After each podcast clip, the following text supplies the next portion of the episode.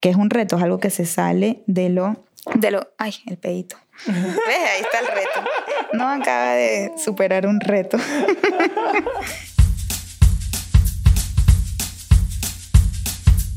Bueno, mi gente, bienvenidos a bordo de este vuelo con destino a una nueva perspectiva. Les habla Michelle Poller de Hello Fears. Y aquí Adam Strambasser, mejor conocido como Stramhacks. Somos una pareja emprendedora, soñadora, ejecutadora y cuestionadora. No nos conformamos con el mundo como nos lo pintaron, así que estamos pintando nuestra propia versión. Más auténtica, sin filtro, más basada en nuestras creencias y experiencias, y no tanto en lo que se supone que veamos. O que seamos. Grabamos desde el avión, literalmente cada vez que podamos. Y figurativamente también, cada episodio es un viaje a 30.000 pies de altura, donde hacemos zoom out de nuestro día a día para filosofar sobre temas que le dan forma a nuestra existencia. Desde el avión es un vuelo hacia nuevas maneras de pensar y de ver la vida. Mientras nuestros vecinos de vuelo nos bombardean con peos, llantos y otras interrupciones inesperadas. Nosotros buscamos elevar nuestra conciencia y cagarnos de la risa en el camino. Así que abróchate el cinturón y disfruta de este trip que no emitimos. Pasaje de regreso.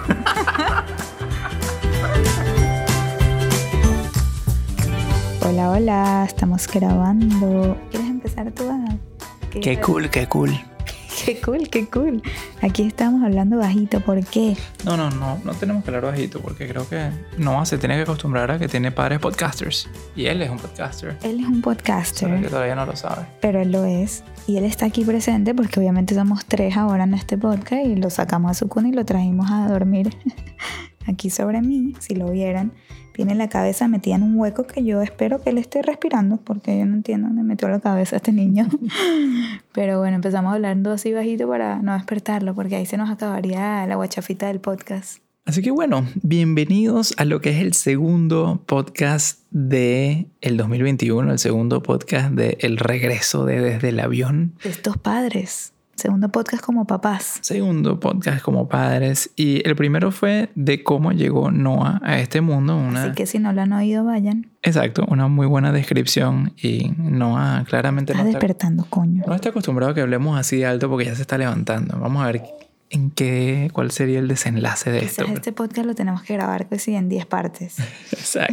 Esperemos que no. Así que bueno, el primero fue una muy buena descripción de lo que fue la llegada de Noah a este mundo y de nosotros convirtiéndonos en padres. Y queríamos darle seguimiento a eso con también un, un, tema que nosotros consideramos muy poderoso desde el ámbito de cómo manejamos la familia o como nosotros vemos nuestra representación familiar. Como marca. La marca familiar. La marca familiar. Hay tal cosa como the family 100, brand. 100% hay. O sea, a ustedes les pasa que yo, por ejemplo, yo veía ciertas familias que yo veía la marca muy clarito. Por ejemplo, hay familias que los distingue que todos son músicos, ¿no? Y que cuando se juntan, entonces siempre terminan tocando instrumentos, cantando, que sé yo. Esa no es mi familia, no estoy hablando de mí. lejos, lejos de mi familia. De hecho, mi familia yo siento que le falta un poco de branding.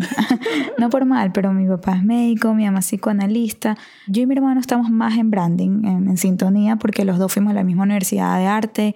Él estudió para ser director de cine, yo dirección de arte. Al final del día, entonces hablamos mucho el mismo idioma. Y mis papás hablan como otro idioma. Y yo y mi mamá hablamos un idioma muy parecido ahorita con el tema de los miedos, porque es psicoanalista. Entonces hablamos mucho del comportamiento humano y conversaciones de ese estilo. Pero en general no, hay, no se siente una marca. Yo te voy a decir algo. Yo desde afuera, aunque ahorita ya estoy también desde adentro de la familia, pero yo sí percibo cierta marca, porque una marca es algo que como que uno irradia y a veces no es intencional, la mayoría de las veces no debe ser intencional, simplemente sucede, sale a relucir la marca de las familias y tienes algo de marca ahí porque ustedes son una familia que les gusta viajar. Sí. Son una familia que, por ejemplo, todos comen muy poquito. Eso Eso, sí, eso eso es parte de tu marca. Sí. Es, es bizarramente interesante O sea, lo poquito que comen. El otro día yo pido dos arroz con pollo para Adam, yo, mi papá y mi mamá. Y Adam me dice, Michelle, dos arroz con pollo. Le digo, sí, uno para ti y el otro para mi mamá, mi papá y yo. ok, señores, sobró mitad del arroz con pollo. me estaba como un poco de que, what the heck. Del de ustedes, el de mío no sobró nada. Yo como bastante, pero es raro lo poquito que come la familia Michelle. Entonces, eso por un lado. Y claro, ya entiendo porque la segunda parte que iba a decir de tu marca familiar es que les encanta ir a tomarse un cafecito por acá, comerse un potrecito por allá. Ustedes son muy de eso, de postrecito. Con razón no comen nada en las comidas importantes del día. Y van y se llenan de postrecitos. De golfeados. Y, golfeados y cosas ahí malévolas. Entonces, Sí, el dulce es un mal de mi familia. entre el viaje y esas curiosidades alimenticias, ustedes tienen una marca. Claro, creo que es inevitable que exista ese tipo de cosas y habrán familias que tienen menos marca que nosotros, como yo digo, pero a la vez hay otras que son tan unificadas esa marca, o sea, tan solidificada, no sé cuál es la No, ya palabra. estoy llegando a una conclusión interesante. No es que hay familias que tienen menos marca o más marca. Yo creo que todas las familias tienen su marca. Para bien o para mal. Sí, bueno, sin etiquetas de que está correcto y que no. Simplemente tienen su marca, su manera de cómo se acoplan como familia y como sus particularidades. Ahora bien, uno puede ser más o menos intencional en enaltecer cosas más chéveres de la marca familiar o de, de sí, como que más intencionalidad en meterle mejores valores, mejores maneras de experimentar la vida. Como que la marca siempre va a estar. Lo que pasa es que la mayoría de las personas las tienen como que sin intención, la tienen como que porque sucede, esa es la marca. O sea, sí hay un tema como que para bien o para mal ahorita que decías eso, que lo estoy pensando, porque hay familias que, oye, parte de su marca de repente es que se gritan terriblemente. Sí, y, es- y eso definitivamente o no es bueno. vicios, así como... Sí, o vicio, nocivos. cosas. Definitivamente hay cosas que cuando uno no presta atención, la marca sale a relucir, pero es algo que nadie se sienta a pensar. Ujú. Y yo creo que eso fue un ejercicio chévere que nosotros sí nos sentamos a pensar y dijimos, bueno, ¿cómo queremos que sea nuestra marca de la familia? Y no como, no cómo va a ser eh, fabricada falsamente, no, es una autoexploración de nosotros como individuos y como familia. Oh, oh, oh, oh. ¿No? No, ¿estás bien? ¿Estás respirando mi cuchi? ¿Sí? ¿Estás metido ahí en mi codo, en mi barriga? Yo no sé dónde está. Ok, todo está bien. Sigamos. Ajá. Esos ruiditos son muy cuchi. Haz unos ruiditos cuando duermes. Haz los ruiditos, no.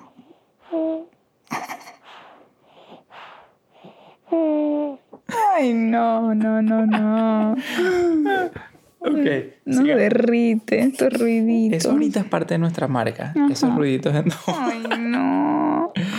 Así que, así que bueno, nosotros decidimos ser intencionales, ¿verdad? En darle profundidad a nuestra marca y autoanalizarnos, de pensar, ok, ¿qué somos nosotros y qué queremos tener siempre muy presente para que no nos desviemos de la marca? Porque como en todo, Michelle, como en las marcas personales o como en las marcas comerciales, cuando uno se desvía, cuando uno a veces se le olvida y se va en piloto automático, por otros lados, uno se siente mal, uno no conecta igual con sus clientes, en nuestro caso no conectamos igual con la gente con las cuales interactuamos así como marca. Entonces, es muy, yo creo que mm, poderoso sería la palabra, como que es muy poderoso que uno siempre tenga presente los valores de la marca de uno para uno continuamente estar representando esa mejor versión de la marca de uno. Y esto es algo que yo siempre he pensado, el tema de la marca de familia, porque desde muy joven lo veía, decía, conchale, veía esas familias, por ejemplo, aventureras, las que al papá y a la mamá les gusta la aventura, entonces se van de aventura con sus hijos y todos los viajes son sobre eso. Yo, por ejemplo, tengo un primo que todos sus viajes con su familia son para hacer windsurf. Uf. Ellos no importa dónde vayan, ellos no van a ver la muralla china, ellos van a hacer windsurf en China. Entonces, Sí, windsurf o snowboard, Snowboard. son puros deportes extremos. Ajá, entonces siempre decía como que, ay, yo, eh, si oyeron el pedito, pues no fue amo, ¿ok? Viste chiquitín. Entonces, Buen pedito, me encantó. ay, ok. Entonces yo decía, ay, yo sí quiero una marca así, yo quiero que mis hijos, eso es muy importante, yo quiero que mis hijos se identifiquen con nosotros, con la marca de familia que vamos a construir. Y ahí fue donde nosotros le dimos esa intencionalidad a nuestra marca, ya embarazados, porque ya está por venir el momento donde se acerca Noah, donde viene a ser parte de esta familia, cuáles son esos valores que queremos que él tenga clarísimos y no solo clarísimos como que, que reglas que les pusimos, sino más bien que él se los disfrute, que él se identifique de no es que en mi casa hacemos las cosas así, de esta manera, y eso a él le da orgullo, más bien. Vamos de una a lo que nosotros construimos como los valores de nuestro hogar, ¿te parece? Bueno, entonces lo que hicimos para contarles fue que esto lo hicimos de hecho como actividad de nuestro aniversario de novios. Nosotros siempre tenemos actividades, ustedes ya saben, en nuestros aniversarios, en nuestras fechas importantes, que sí que en mi cumpleaños vemos el amanecer, en nuestro aniversario de boda nos grabamos a nosotros mismos hablándole a nuestros futuros yo, contándoles todo lo del año. Y en nuestro aniversario de novios, que es el 27 de noviembre, decidimos sentarnos en un parque súper lindo aquí en Miami y echarle cabeza a descifrar estos valores. Yo empecé llamándolo los 10 mandamientos, pero bueno, no nos gusta tanto la palabra mandamientos, pero nos gusta más esa palabra de valores. Y bueno, entonces les digo que esto se lo vamos a contar, hay 10 tuvieron muchísimo pensamiento. No fue algo rapidito, fue algo que leí mucho pensamiento no solamente al significado, sino a cómo los escribimos también. Y los hicimos en español porque, bueno, en esta casa se habla en español. Entonces... Hasta que venga Noah y Hablando como un gringo. Pero bueno, por ahora se habla en español. Exacto. Seguiremos así por el tiempo que podamos. Nos adentramos en... Gosh, mom, you again with your branding thing. Come on. Shut up, mom. Ay, no, Esperemos que no. no sea el caso con nosotros. Pero vemos todos los... Quédate cuchi forever, por favor. Y esos ruiditos siempre que duermas. Sí. Ok, vamos con lo que son los 10 valores de nuestro hogar. Ok, entonces el día de nuestro aniversario los escribimos, nos tomó días después pulirlos, luego yo agarré y lo diseñé en mi iPad usando mi propia letra, entre los dos definimos los colores, el estilo, todo, y después lo mandé a imprimir en un lienzo y enmarcado y lo guindamos en la casa. Entonces lo tenemos así en la sala, de manera que se vea, porque ya va, yo quiero decirles antes de empezar a adentrarnos en estos valores, también una de las razones por la cual lo hicimos no solamente era para que Noah crezca con estos valores claritos, o sea, visibles, que los entiendas el chiquitico, sino también porque cuando uno trae un niño al mundo, la familia es decir, nuestros padres otra gente, se empieza un poco a hacer parte un poquito más de las decisiones que tomamos acá, están más presentes en la casa, que antes era una vida muy individual, ah, y yo por el mundo, viajando en Nueva York o lo que sea, de repente ahorita tenemos gente en la casa todos los días porque quieren estar con este chiquitín y preguntan, ¿y cómo hacen esto? ¿Y les parece esto? Y cuestionan, ¿por qué hacen las cosas así? ¿O a ustedes no les parece que más bien deberían hacerlo así? O sea, sí empiezan a haber más opiniones alrededor de cómo nosotros llevamos nuestra vida. Y entonces, por eso también era muy importante para nosotros tener claro nuestros valores, para no desviarnos con opiniones de otras personas, por más que sean las personas que más queremos y más cercanas a nosotros, queremos a mí y yo como padres de este niño y padres de esta casa, pues estar alineados y poder siempre ayudarnos y darle dirección a la gente que quiera ser parte de nuestra vida. Que digan, hey, pero esto no creen que debería ser mejor así. Y nosotros no, mira, si ves en el cuadro que está en la sala, según nuestros valores, nosotros creemos más bien en tal y tal y tal. Y está ya por escrito, no hay discusión. Entonces, bueno, por eso también para mí era muy importante hacer esto a tiempo, antes de que nazca Noah. Comenzamos con estos valores. Comenzamos, vamos a nombrar Como los les 10 digo, y vamos a hablar un poquitico sobre cada uno de ellos. Exacto. Todo comienza con, en esta casa, dos puntos. Entonces, Exacto. todos los vamos a leer así en esta casa, ¿ok? De hecho, les vamos a dejar un link aquí en las notas del podcast para que ustedes mismos puedan, si quieren, usar tal cual el afiche que Sí. nosotros diseñamos, los valores de, de nuestra casa. Y si resuena con ustedes esos valores, ustedes mismos pudieran imprimir esto y guindarlo en su propia casa. Les prestamos nuestros valores si así lo quieren. Claro, porque yo creo que los que oyen este podcast se identifican tanto con nosotros y con qué al final del día se identifican con nuestros valores. Vamos entonces a nombrar los valores, porque la gente está así como que esperando a ver, bueno, ¿qué fue lo que escribieron ustedes? Ok, vamos a Bueno, mostrarles bueno, entonces. Vamos, vamos. En esta casa vivimos con intención. Ese es el primer valor. Y me parece muy importante que ese sea el primero. ¿Por qué? Porque el simple hecho de haber hecho esto es algo con mucha intención. Muy bien. Eso ya dice, ya ejemplifica qué significa vivir con intención. Totalmente. Y nosotros creo que en ese momento cuando lo estábamos hablando, nos estábamos como que analizando en nuestra vida, viendo cómo estábamos tomando un programa de padres conscientes, otro programa para el tema de ser padres primerizos y todo el tema de, dar a luz por primera vez para Michelle con la Dula, al habernos preparado por tantos años a nivel emocional y financiero para convertirnos en padres. Si se fijan, entonces nosotros le damos mucha intencionalidad a la mayoría de cosas que hacemos. Prácticamente todo viene con una intención y por eso decidimos partir con eso, el primero. Sí, y no solamente eso, pero había muchas maneras que podíamos haber dicho esta frase. Por ejemplo, creo que comenzó y todo con, en esta casa no hacemos las cosas por hacerlas. Era algo Ajá. así, ¿no? Había comenzado como de esa manera, no hacemos nada por hacerlo. Y es que es la verdad, nada, ni siquiera un objeto que esté en nuestra casa está aquí por estar aquí. Todo tiene siempre una intención. Siempre nos cuestionamos las cosas. Es que creo y todo, Adam, que de ahí salió el tema de, creo que esa era otra manera de decir esto, era que nos cuestionamos todo. ¿Y a qué nos lleva a cuestionarnos todos? A vivir con intención. Posiblemente era, era eso, sí. Exacto, para que vean cómo esto tiene tanta profundidad y le damos la vuelta a las cosas y lo pensamos bastante bien antes de ponerlo en papel. Ahora bien, no quiero mostrar todo como que si lo tenemos todo, como dicen en inglés, figure it out, como que si no Descifrado. descifrado no las sabemos todas. Un pequeño momentico de vulnerabilidad donde me gustaría vivir con más intención es en el tema de las pertenencias y los y las, las- Ya, acabo de decir que todo lo que tenemos acá por es eso, intención. por eso, por eso, porque te escuché decir eso, dije, eh, no, da momento de vulnerabilidad y de corrección. No todo lo que tenemos en la casa tiene intención. Michelle quiere pensar que sí, Yo quiero pensar que sí. pero no es el caso. Michelle tiende a ser más acumuladora, yo tiendo a ser más minimalista extremista, esos que botan vainas y después dicen, fuck, lo boté". Extremista. Sí. Él borra hasta los emails porque, no sé, por si acaso ocupan espacio. Antes lo hacía, ya no, ya no me da tiempo.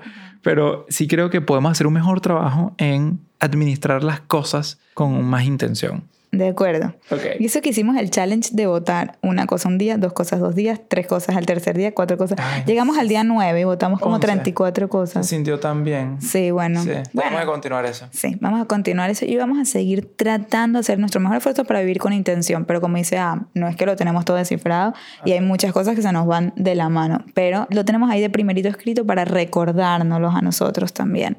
Entonces, el segundo, en esta casa decimos lo que sentimos. Y me gusta que yo estoy diciendo esto porque ese lo puse yo. Para mí es demasiado importante la comunicación, es la base de todas las relaciones. Y la comunicación, ¿qué quiere decir? Constantemente expresar lo que piensas y lo que sientes y no acumular, no guardarte las cosas, porque entre más te las guardas, después salen con rencor. Es más, si quieren más sobre este tema, tienen que ir a ese capítulo que hicimos en Chile, en vivo, que era lo que, Lo que ignoras te lo que controla. ignoras te controla, ese capítulo. Y eso es muy importante, porque bueno, sí, nosotros eso, no ignoramos nuestros sentimientos, ni los nuestros ni los de la otra persona. Y ahí este valor me gusta porque incluye dos cosas. Una, te invita a ti como integrante de esta familia o cualquier persona que esté en esta casa o en nuestras vidas a decir lo que siente, invita al resto de los integrantes a escuchar. Porque ¿por qué vamos a invitar a alguien a hablar si no estamos dispuestos a escuchar? Entonces eso es lo que más me gusta de este valor. Y eso era una manera también que dijimos, ¿cómo lo decimos? En esta casa se escucha, en esta casa, o sea, nos tardó llegar a eso. a- en esta casa decimos lo que sentimos.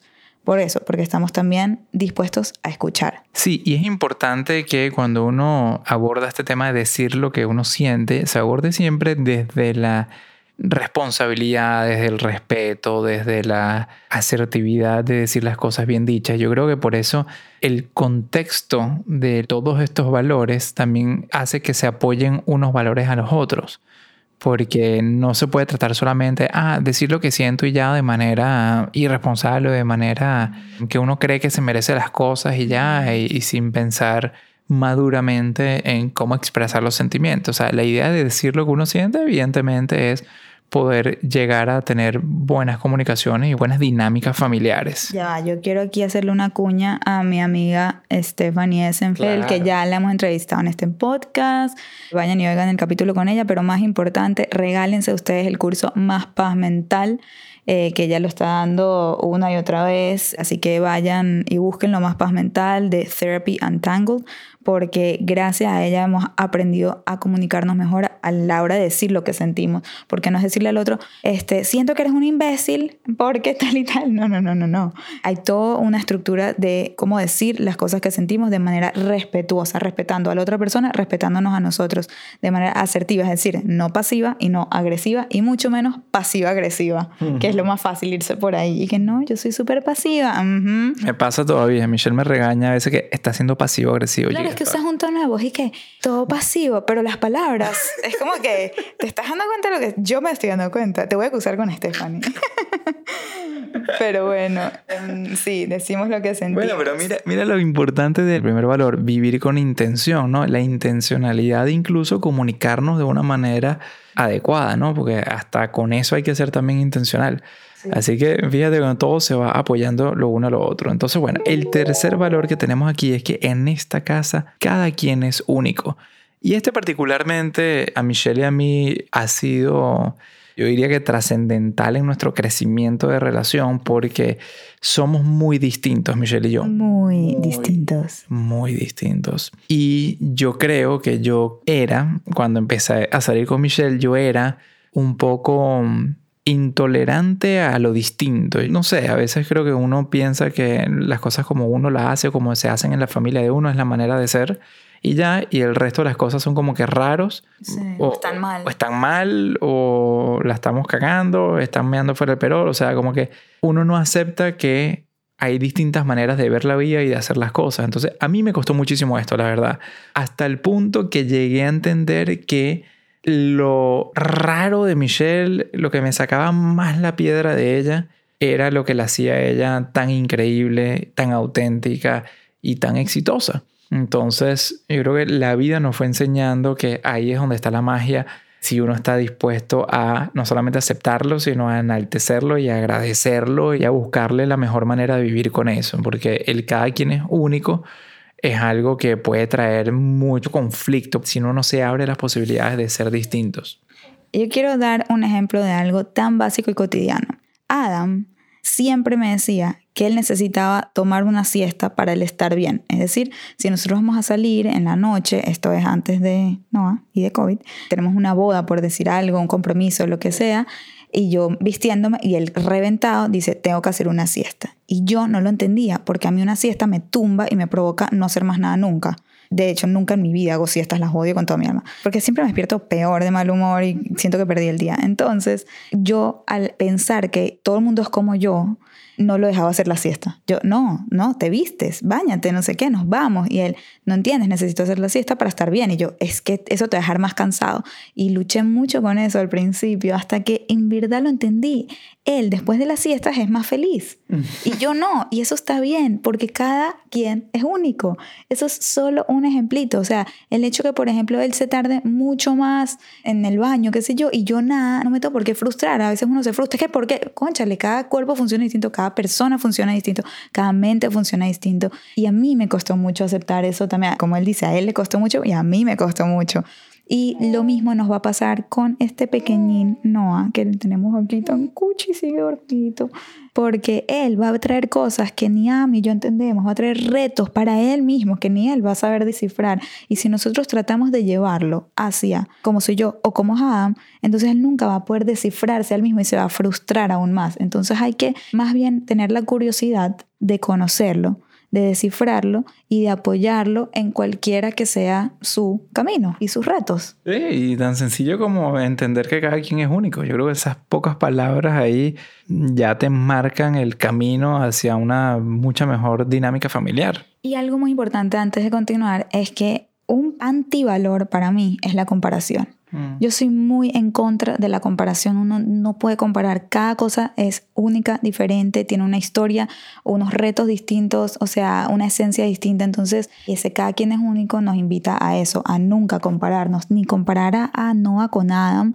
ni conmigo, ni yo con Adam, ni mi mamá con su mamá, ni nada. O sea, no podemos estar comparando porque no vamos a llegar ni a la esquina. Bueno, vamos con el próximo valor antes de que esto se vuelva un rant sobre la comparación. El cuarto valor es, en esta casa se aprecia la creatividad. Y lo que queremos decir con eso es que está bienvenido a pensar fuera de la caja, como dicen, y que si alguien propone algo y la otra persona tiene una mejor idea o algo que no es lo esperado, también está bienvenida esa idea. Sí, yo creo que esto va mucho hacia cosa que yo también he luchado por superar, que cuando uno le da la bienvenida a la creatividad, uno entiende que uno tiene que aceptar las distintas ideas que puedan surgir y no matarlas de buenas a primeras, cosa que a mí también me pasa mucho con Michelle y más cuando trabajas junto a la pareja, o sea, trabajando juntos miles de veces, yo como que... No, eso no es. Y como que... darle el chance. Y como que yo, yo soy muy matador de ideas rápidos y sé que no van como por la visión que yo tengo. Y me tocó abrirme mucho más a darle segundos pensamientos a cosas que yo pensaba inicialmente que no iban a ser buenas ideas y después como que habían maneras de ejecutarlas y que sí vengan a la vida de forma que sumen. Entonces creo que es eso, si nos los ponemos así como principio, el apreciar la creatividad, el apreciar que chévere que estamos aquí lanzando ideas, o sea, no es como que, ay, Pero qué bruto, siempre tú con esas ideas estúpidas. y vaina, ¿sabes? Eso se ve mucho. Yo lo he visto mucho en personas, en familias incluso. El juzgar. ¿Y qué es lo que estás haciendo? Estás aplacando las ganas de esa persona de traer ideas a la mesa. Sí, es que a veces una idea trae otra idea. O sea, eso es lo Claro. lindo. O como nosotros dijimos, ay, en vez de celebrar los días de San Valentín, los 14, los celebramos los 15 o los 16, cuando nadie lo está celebrando, qué sé yo. Eso es una idea creativa súper básica que acabo de, de traer a la mesa, pero quizás eso trae otra idea más chévere, qué sé yo. Entonces, es darle la bienvenida a la creatividad porque eso también le da la bienvenida a la innovación. Y para mí es muy importante eso, que Noah crezca con esas ganas de siempre pensar fuera de la caja. Decir, ok, esto es lo que existe, pero ¿qué pasa si? Ese pensamiento de qué pasa si es lo que quiero invitarlo a que se atreva a pensar. Sí, es que la verdad que este tema de valores familiares funciona bonito en pareja. O sea, funciona desde el ámbito uno como persona, los valores personales, súper importante. Cuando uno está en pareja, funciona chévere para la casa, la dinámica y eso, pero qué importante se hace cuando uno empieza a tener hijos que podamos criarlos con estos valores y que podamos identificarnos entre todos con estos valores, porque ese tema de la creatividad es algo que, wow, que si no eres intencional y si no lo tienes presente, pudieras estar cambiando por completo el rumbo de la vida de, tu hijo, de tu hija. Si te la pasas es corrigiéndolo o pensando que las cosas se tienen que hacer como la manera de uno y no como la manera de ellos. Como que bueno, yo creo que hay toda la escuela de pensamiento que si la gente de Montessori y toda esta gente modernista que tienen mejores maneras de explicar esto y más science y research based. Pero mm, nosotros creemos mucho en el poder de que cada quien se exprese como único y se exprese como creativo que es. Porque ahí es donde pueden salir las mejores ideas. Dígalo y no, no está, dormido. Está dormido, dormido, pero muerto de la risa. Es comiquísimo No esto. para sonreír y hacer sonidos de risa. Qué cuchi, por favor. Entonces, número 5. En esta casa vivimos en el presente. Uf, en esta casa vivimos en el presente. Y eso es hasta también, yo creo que todos estos valores que sacamos los sacamos de aprendizajes propios, de momentos de crecimiento propios, porque eso vivir en el presente no siempre lo tenía yo, por ejemplo, presente, valga la redundancia. Yo tengo que admitir que yo vivo mucho preocupado por el futuro y creo que por eso me metí tanto en el mundo financiero y soy apasionado del mundo de la planificación financiera. Vivo mucho pensando en el futuro y también he tenido mis retos con no castigarme por cosas del pasado. Entonces, a mí me funciona muy bien y creo que esto es algo que he aprendido mucho de Michelle. Me funciona muy bien tener este valor aquí presente de recordarme que coño, que la vida hay que vivirla, hay que disfrutarla, hay que apreciarla, hay que aprender de ella en momento presente. Sí, es verdad que uno puede recordar cosas que uno ya vivió anteriormente, llámese pasado, y pensar, bueno, qué cosas uno aprende de eso. Y chéverísimo ocuparse en el presente de cosas que uno quisiera hacer a futuro, pero no dejar de vivir en el presente. En el presente uno es que se planifica, en el presente es que uno agradece, en el presente es que uno reflexiona. Todas esas cosas ocurren en el presente. Para mí, vivir en el presente significa que no estás todo el tiempo queriendo lo que viene después. Mm. Eso es lo que significa vivir en el presente para mí. Y es eh, a la gente que vive como que queriendo que sea el fin de semana. Y yo quiero una vida donde el lunes me lo disfruto tanto como el sábado. Para mí eso es vivir en el presente, porque hay mucha gente que, ay, es que cuando llega el fin de semana y pasan una mala semana calándose quizás algo que no les gusta, un trabajo que no les gusta, o sea, el colegio que no les gusta, hacer las tareas que no les gusta, en vez de darle la vuelta y ver cómo disfrutan el trabajo, cómo disfrutan la crianza de sus hijos, cómo disfrutan cada momento en esta tierra que tenemos. Para mí eso es la vida. Porque esa gente que está esperando que llegue el viernes o que lleguen las vacaciones y todos los días están contando cuántos días faltan para las vacaciones, entonces pasaste tu año entero para solo vivir tres meses de ese año. No estoy de acuerdo. Yo creo que hay que vivir los 365 días del año de la manera más intencional. Entonces, Si un día llovió, y eso me lo digo a mí misma, porque a mí la lluvia no me gusta, no sé, me cambia el humor.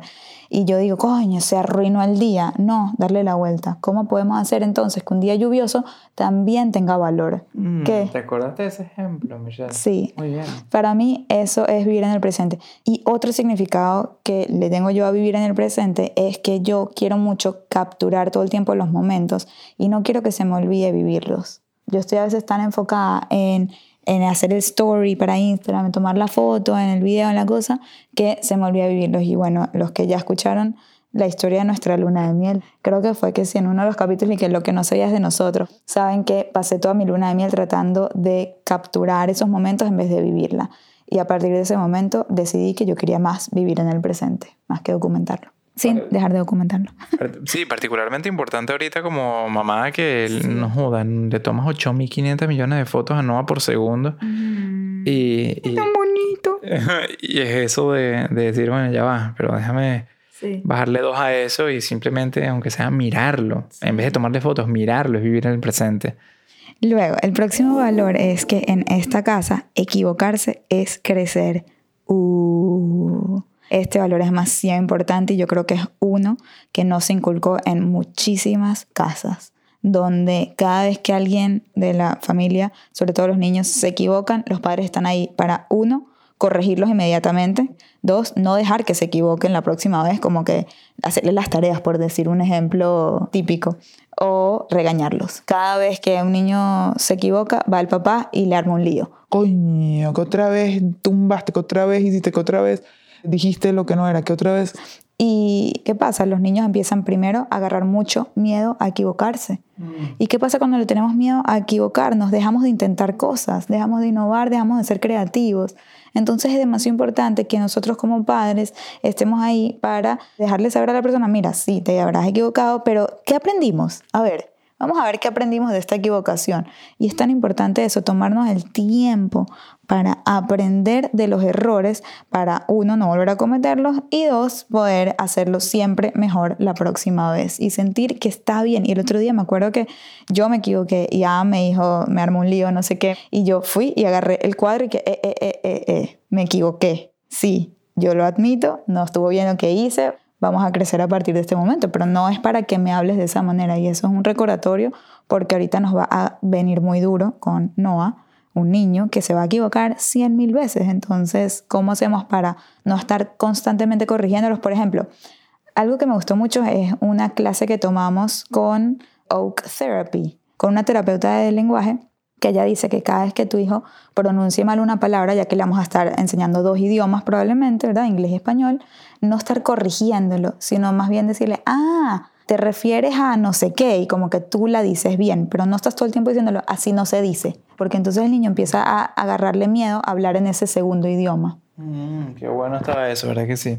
Y seguramente ya hemos contado esta historia en algún otro episodio, de repente ya la habrán escuchado por algún otro lado, pero nosotros siempre teníamos esta anécdota en mente al momento de escribir esto y es, creo que fue Sarah Blakely, la de Spanx, que ella cuenta que en su infancia su papá siempre todos los días al llegar del trabajo le preguntaba a sus hijas en qué fallaron hoy. Ajá, el papá en la cena siempre les hacía esa pregunta. Esta es una emprendedora, la mujer creo que más valiosa de Estados Unidos, una cosa así, Bueno, para que sí, sepan. Una mujer billonaria con B, o sea, es una...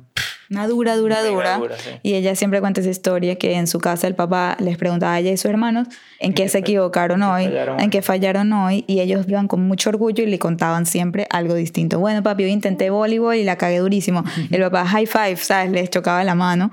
Y siempre les celebraba los fracasos porque así ella se atrevió siempre a probar nuevas cosas y miren a dónde llegó. Ok, el próximo valor. En esta casa agradecemos lo que tenemos. Uf, qué sabroso es esto, porque mm, creo que uno a veces tiende a ir por la vida de manera como privilegiada o de manera, a veces también hasta se victimiza uno injustificadamente sin darse cuenta de lo afortunado que podemos llegar a ser. Y no, no por temas materiales, sino lo agradecer lo que uno tiene principalmente en cuanto a lo no material se refiere, principalmente el tan solo hecho de que si estás escuchando esto es que tienes habilidad de escuchar, es que tienes vida, es que tienes intención y, y un cerebro de crecimiento que quieres sintonizar este podcast. O sea, hay tantas cosas enormes, pero minúsculas en el sentido de que pasan por desapercibida en la vida que uno se le olvida eso y yo creo que eso es una de las cosas que más está relacionado a vivir feliz, el poder agradecer. Y es que esta nace, esta agradecemos lo que tenemos de no damos nada por sentado. Así era como originalmente lo habíamos escrito y después lo cambiamos a agradecemos lo que tenemos. Y para mí esto es básico. Yo todos los días agradezco tanto. Nada, nada lo que yo tengo, yo pienso que está ahí porque sí. Yo sé que mucho lo trabajamos muchísimo y mucho también es el destino que nos acompaña, Dios, o sea, todas las pequeñitas cosas que tenemos, las agradezco muchísimo. Y por ejemplo, una historia que les comparto es que cuando yo era chiquita, todos los viernes prendemos las velas de Shabbat en mi casa y mi mamá siempre me decía que este es el momento de pedir, de pedirle a Dios algo, como que estamos iluminando la casa y entonces Dios nos escucha, entonces pidamos, pidamos por salud, pidamos que nos vaya bien en tal cosa, que lleguemos bien si vamos a viajar o lo que sea. Y llegó un punto cuando yo empecé ya a tener mi propia casa que decidí cambiar ese momento hacia agradecer en vez de pedir y no saben el impacto que eso tiene en mis viernes en la noche. En vez de pensar y acordarme las cosas que no tengo, que me faltan, que me da miedo que pasen o no pasen, empiezo a pensar en todas aquellas cosas que pasaron esa semana positivas y justamente es algo que dije que cuando ya no empiece a hablar y entendernos un poquito más, quiero hacer un ritual todas las noches con él donde le pedimos que agradezca cinco cosas que pasaron ese día, tres, cinco cosas, las que sean, pero de esa manera él siempre se va a ir a acostar agradecido y viendo lo bonito. Y aunque haya sido un mal día, vamos a ayudarlo a rescatar esas cosas positivas que pasaron en ese momento. Es que todo es la perspectiva de cómo lo veamos, así que bueno, y eso va a lo próximo hablando de perspectiva, les digo el próximo valor, que es que en esta casa vemos retos como oportunidades. Y eso es bien difícil, se dice fácil, pero es bien difícil, porque en el momento que llega un reto, todos nos ponemos a temblar. que es un reto? Es algo que se sale de lo... De lo ay, el pedito. ¿Ves? Ahí está el reto. No acaba de superar un reto. Entonces yo puedo decir, coño, no, se anda echando peos. O decir, ay, qué cuchi sus peitos, ¿ves? Una oportunidad de sacar un gas, qué importante. Se debe sentir mejor. Entonces transformar todos esos retos que nos vienen encima como oportunidades. Y esto es algo que es importante hacerlo como familia que cuando a él le vengan retos, porque le van a venir muchos, como a mí yo lo llevamos a ver la oportunidad dentro del reto. El reto va a estar ahí, pero cómo encontramos esas oportunidades. Igual cuando a Am le pasa un reto. Cada vez vengo yo y ya va, ¿qué podemos sacar de acá? Está importante esto que dices de el hacer apoyo y, accountability uno del otro, como que de estar ahí el uno para el otro. Y, y, esto es lo bonito de hacer esto familiar. Porque, bueno, en principio, bueno, entre la pareja nos vamos a estar ahí apoyando en tratar de ver las oportunidades entre los retos, pero yo me imagino también creciendo cuando Noah ya sea un niño con criterio propio y, habilidad también de identificar estas cosas, sería espectacular ver cuando mismo tu propio hijo te puede ayudar a ver oportunidades dentro de, de los retos que uno tiene en la vida. Y wow, o sea, si uno pudiera lograr criar a sus hijos y lograr tener una familia de verdad donde se manifiesten estos valores, pues imagínate, o sea, aquí vendrían te vuelves unstoppable. Sí, exacto. Ya nos faltan dos solamente. Sí, nos faltan dos valores. Número nueve ahorita. En esta casa seguimos nuestros propios sueños. Uf, en esta casa seguimos nuestros propios sueños. ¿Qué palabra está subrayada? Y está subrayada la palabra propios. Propios, nuestros propios sueños. Muy importante porque no son los sueños de otros, impuestos sobre uno. Es decir, no son los sueños de nuestras mamás, no son los sueños de nuestros profesores. Ni siquiera de nuestra pareja. y ni siquiera nuestra pareja, qué importante. Y bueno, y esto fue lo que nos pasó ahorita, pues a Michelle y a mí, que Michelle estaba siguiendo su sueño eh, estos últimos años de sacar su marca personal, escribir su libro, meterse a conferencista, todo eso, y yo la apoyé en eso, por mientras que yo iba descifrando cuáles eran mis propios sueños. Y llegó el punto donde me fui dando cuenta que yo tenía también otros sueños por mi lado y donde poco a poco, bueno, nos tocó ir diversificando, digamos, el enfoque, el tiempo que uno le dedica a cosas. Y yo tuve que ir dejando a Michelle a que ella vaya agarrando más como control de su propio negocio en las cosas que yo le ayudaba y dejar un, un sistema un poco más estructurado y bien atendidito para que ella pudiera seguir operando y que yo tenga mi tiempo también de atender mis propios sueños. Y hay gente que nos ha preguntado eso como que, bueno, ya, ¿qué está haciendo ahí con todo su tema de fintech hobby, su tema de finanzas? O sea, como que a dónde va eso? De eso se trata. Más allá del impacto financiero que pueda tener en la vida de uno, más allá de que si vale la pena económicamente dedicarse una cosa a lo otro, es importante atender los propios sueños, los propios deseos de uno y que entre la pareja nos apoyemos. Y esto entonces va a ser un reto definitivamente. Ay, se está sonriendo otra vez. Con Noah, porque él va a tener sus propios sueños y no van a ser los nuestros. Aquí toda la familia de Adam sueña con que él sea beisbolista. Pero este niño quizás ni le gustan los deportes y quizás le gusta todo lo contrario, qué sé yo. Y vamos a estar ahí para apoyar sus propios sueños igual yo, o sea, yo tengo sueños de que él sea artista, qué sé yo, todo creativo, que le encante el podcast, que se una y... Pero esos son mis sueños. Y me va a tocar abrirme a los de él y estar bien con eso y ver cómo lo apoyo, así sea algo demasiado lejano a mis propios intereses. Así que, bueno, un súper reto, pero por eso lo pusimos ahí. El último, el último, el último. ¿Qué nos viene ahorita? El último me encanta y es creo que algo muy propio de nosotros y es que en esta casa valoramos las experiencias sobre las apariencias. ¿Qué quiere decir eso? Que nada de lo que hacemos lo hacemos por aparentar, por mostrar, por pertenecer. Lo hacemos porque nos trae genuina felicidad. Y también quiere decir que, por ejemplo, en el momento de dar regalos, a mí y yo no somos de regalarnos carteras, zapatos y cosas materiales, cosas que te llevan a la apariencia, sino mucho más experiencias. O sea, siempre es como nos vamos a regalar un viaje, nos vamos a regalar un masaje, algo que quizás lo vives y después ya no lo puedes volver a revivir, pero lo tienes en tu memoria y creaste una cajita, el que escuchó el episodio sobre la vida en piloto automático o leyó mi libro, sabe a qué me refiero con crear cajitas de memorias y darle valor a eso antes de a cosas materiales o apariencias. Bueno, el tema de las experiencias es... Ay, hay un dicho aquí que yo lo digo en mis clases con Julio de Fin Hub, que es ten historias que contar en vez de objetos que mostrar. Wow.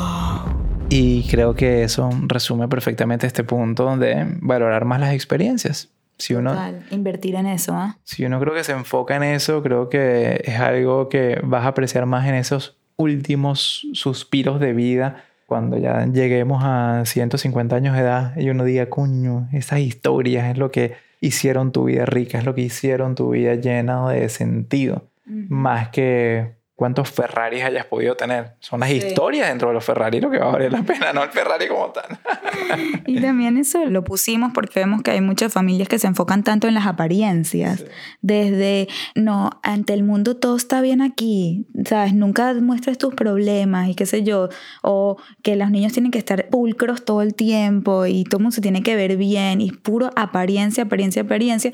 ¿Y qué está pasando dentro de esas familias? cómo se sienten los niños que crecen en esas familias, que no pueden nunca fallar, que no pueden mostrar que fallan. Es súper delicado después para cuando esas personas son adultos. Entonces, bueno, por eso también estamos aquí para valorar esas experiencias como familia y dejar a un lado todo lo que sean apariencias. Y hablando de experiencias, es momento de que Noah viva la experiencia de ser alimentado nuevamente, porque ya es, Uy, ya es su hora, ya le toca y dentro de poco se va a levantar chillando. Y bueno, para nosotros ha sido un tremendo placer compartir estos valores, estas guías de vida de nuestra casa que seguramente, Michelle, son evolutivas también. O sea, También. ahorita son así y de repente vayamos pensando en qué más le podemos ir a agregar. Bueno, yo tengo una.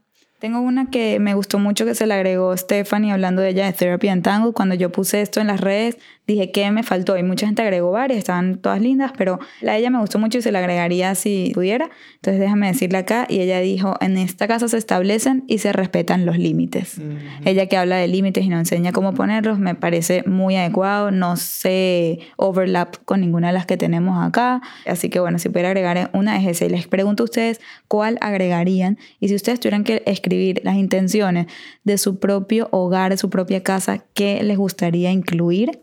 Y bueno, como dijo Ama al principio del episodio, si se identificaron con los 10 que les leímos y los quieren comprar también como un póster para guindar en su casa o en un lienzo, les dejamos el link aquí en las notas del episodio para que lo puedan comprar y les llegue a su casa, creo que solo en Estados Unidos por ahora, creo, no sé, métanse a ver, están en una página donde yo puse el arte y ahí ustedes compran el formato que les guste. Así que bueno, ahora sí, con esto Con esto nos queridos tripulantes. Aquí todos somos tripulantes porque todos somos parte de este equipo de, de viaje, digamos. Y el capitancito aquí les manda a decir que gracias por sintonizar. Y que se abrochen los cinturones. que Estamos a punto de aterrizar. Así que hasta el próximo vuelo se les quiere y estamos muy emocionados de estar de vuelta aquí con ustedes próximamente con nuevos episodios. Y si les gustó este episodio, vayan a el Instagram, arroba desde el avión, y pongan hashtag qué cool, qué cool, en el último post de la cuenta. Un abrazo a todos, se les quiere. Di chao, no, di chao. Mm.